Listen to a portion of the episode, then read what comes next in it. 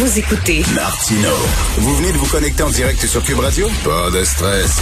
Tout est disponible en balado sur l'application ou le site cube.radio. Alors aujourd'hui, dans le Journal de Montréal, il y a cette histoire, un don de près de 4 millions de dollars à l'Université de Montréal par Huawei qui suscite des interrogations. Euh, on craint euh, une possibilité d'espionnage industriel. Il y a même l'ancien PDG de BlackBerry qui dit que Justin Trudeau joue avec le feu et beaucoup trop complaisant envers le gouvernement chinois. Nous allons en parler avec M. Guy Saint-Jacques. On l'a reçu à quelques reprises, toujours très intéressant à l'émission, un ancien ambassadeur du Canada en Chine. Bonjour, M. Saint-Jacques. Euh, bonjour, M. Martineau. Est-ce que Huawei, c'est une entreprise comme une autre? Euh, ils, peuvent se dire, on est une entreprise privée, on n'a rien à voir avec le régime chinois. Est-ce que c'est vrai, ça? Ben, je pense que c'est une euh, fabulation parce que, en théorie, c'est une entreprise privée, mais ils n'ont jamais révélé beaucoup d'informations sur la structure de la compagnie. Ils disent que les employés sont propriétaires. Mais il faut se rappeler que le, le fondateur de la compagnie, Ren Zhengfei, est un ancien militaire qui est très bien connecté avec l'armée de libération populaire.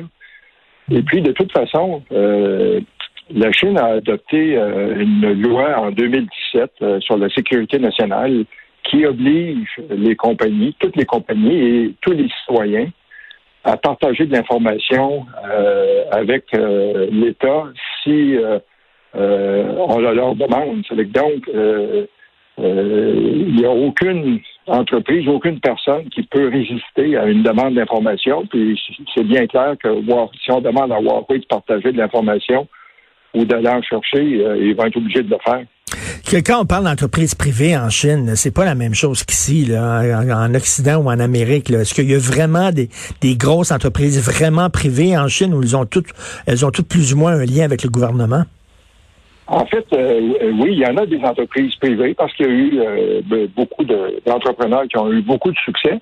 Mais ceci étant dit, Xi Jinping, depuis qu'il a pris le pouvoir, exerce de plus en plus de contrôle. Puis l'automne dernier, il a d'ailleurs euh, prononcé un discours où il a dit aux compagnies privées, vous, devoir, vous allez devoir vous aligner davantage avec les objectifs du gouvernement.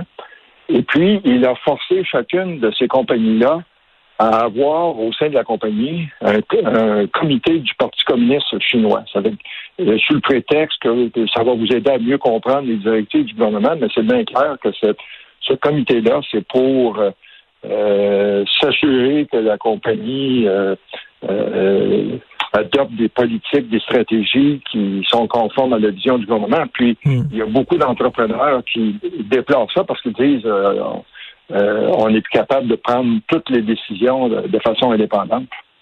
Et là, pourquoi euh, l'entreprise Huawei donnerait 4 millions de dollars à l'Université de Montréal? On est très content, c'est un, beau geste philanthropique, mais pourquoi il ferait ça? Bien, Huawei a compris euh, qu'il y a beaucoup de talent au Québec, au Canada.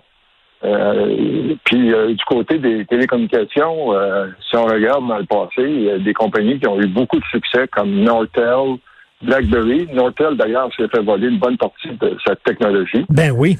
Et, puis, Huawei, donc, dit on va faire des projets de collaboration. Mais là, moi aussi, quand j'étais ambassadeur, j'ai attiré l'attention de plusieurs universités en leur disant faites attention parce que regardez, là, c'est qui qui est propriétaire de la propriété intellectuelle une fois qu'une découverte est, faite, c'est Huawei. Puis qu'est-ce que ça laisse, ça? Parce que là, la recherche est en partie subventionnée par nos gouvernements.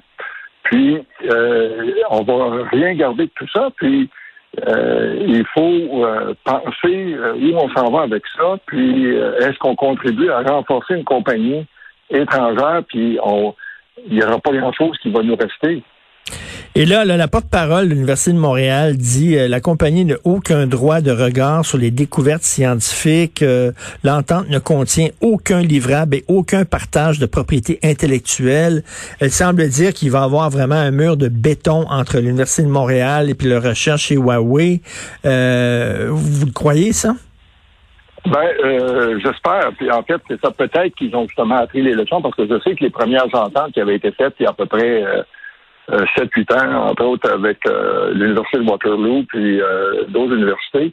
Il n'y avait pas ce genre de clause-là. Puis peut-être que l'Université de Montréal a pris des précautions, mais il faudrait en savoir plus parce que c'est bien sûr que Huawei, c'est pas une œuvre de bienfaisance. Ils veulent retirer hmm. des profits de tout ça, puis des, connaissances. Et, donc, il faudrait voir le texte pour savoir exactement comment va être comment vont être partagées les découvertes, puis euh, qui garde la propriété intellectuelle.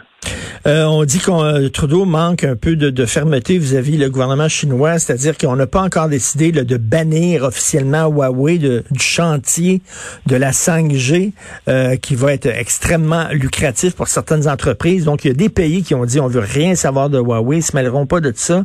Ici, on ne l'a pas encore pris cette décision-là, donc on est on est un peu quoi naïf? Mais je pense que euh, Monsieur Trudeau euh, doit se, se lever euh, certains matins puis dire ben, quand est-ce que ce cauchemar va cesser avec la Chine? je pense que la décision probablement a été prise à Ottawa qu'on ne fera pas affaire avec Huawei, mais on ne peut pas le dire publiquement de crainte que la Chine applique d'autres représailles, parce qu'en fait, on avait été averti par l'ambassadeur chinois euh, précédent, Liu Xiaoye, qui avait dit si on ne permet pas à Huawei de participer, il va y avoir des conséquences, il va y avoir des, euh, des pénalités contre le Canada. Puis, hmm. je pense qu'on est à peu près dans la même situation que la Nouvelle-Zélande, qui est un autre membre, un autre partenaire du groupe des Five Eyes, les cinq yeux, qui partagent euh, l'intelligence, où ils n'ont pas dit officiellement que Huawei était donné, mais si une compagnie de télécommunications présente un projet avec l'équipement Huawei, c'est refusé. Puis je pense que nos compagnies comme TELUS et Bell ont compris le message, puis euh, lors des euh, planifient de développer le 5G sans, sans utiliser de l'équipement de Huawei. Le problème, c'est que le Canada a beaucoup euh, le Canada a plus besoin que la Chine que la Chine a besoin du Canada. Ben oui, on est nous, c'est notre deuxième partenaire commercial. On mhm. exporte à peu près 4 euh, à 5% mais pour eux, on est leur 21e partenaire. Euh, ceci étant dit, la Chine a un gros surplus commercial, à peu près 50 milliards de dollars sur une base annuelle. Puis, euh, c'est clair que les consommateurs québécois ont bénéficié, bénéficient tous d'ordinateurs, d'appareils photo, de téléviseurs qui sont de, d'assez bonne qualité, puis euh, à des prix raisonnables. Euh, mais ceci étant dit, euh, il faut trouver des moyens pour aussi empêcher la Chine d'utiliser justement le commerce comme une arme, parce que ce qu'ils font, puis ce qu'ils ont fait après l'arrestation de Mme Mann, pour nous punir, ils ont bloqué les exportations de porc québécois, de canola, de, de soya. Là, l'an passé, ils ont été obligés de reprendre les importations parce qu'ils ont des problèmes euh, euh, graves sur le plan de euh, l'approvisionnement hmm. avec leur agriculture. Mais ceci étant dit, on ne peut pas toujours être à la merci d'un pays qui va vous punir pour la, la moindre raison. Ben c'est ça, ils nous tiennent, excusez l'expression, par les bijoux de famille. Là. Mais vous êtes ambassadeur, vous le savez fort bien que toujours des tractations. Hein. Quand vous étiez ambassadeur, il y, y, a des discussions de coulisses euh, puis qui ne coulent pas. C'est de la diplomatie, c'est en secret, donc on ne sait pas trop ce qui se passe. J'imagine qu'il y a des discussions entre le gouvernement canadien et le régime chinois pour entre autres libérer les deux Michael. Est-ce que selon vous, il va y avoir un échange, c'est-à-dire on va, on va pas extrader euh, Madame, euh, la dame de Huawei aux États-Unis, puis vous nous renvoyez. Oui, c'est ça, vous nous renvoyez les deux Michael. Est-ce qu'il y a des discussions de genre selon vous? Moi, je pense que les discussions sont très limitées euh, actuellement parce que les Chinois ont coupé euh, pratiquement tous les ponts. Puis les seuls contacts officiels que l'ambassadeur Barton peut avoir, c'est avec le ministère chinois des Affaires étrangères. Puis il, refuse de discuter en disant, vous savez ce que vous devez faire, vous devez libérer Mme Mann. Je pense qu'il faut compter davantage sur les Américains. Puis là-dessus, c'était euh, très rassurant d'entendre la semaine passée le président Biden s'engager personnellement à essayer de trouver une solution. Ça a été répété par le secrétaire d'État, M. Blinken, euh, le jour suivant. Euh, qu'est-ce que comment ça va se concrétiser tout ça? C'est c'est encore incertain, mais le seul pays qui peut faire fléchir, la Chine, ce sont les États-Unis.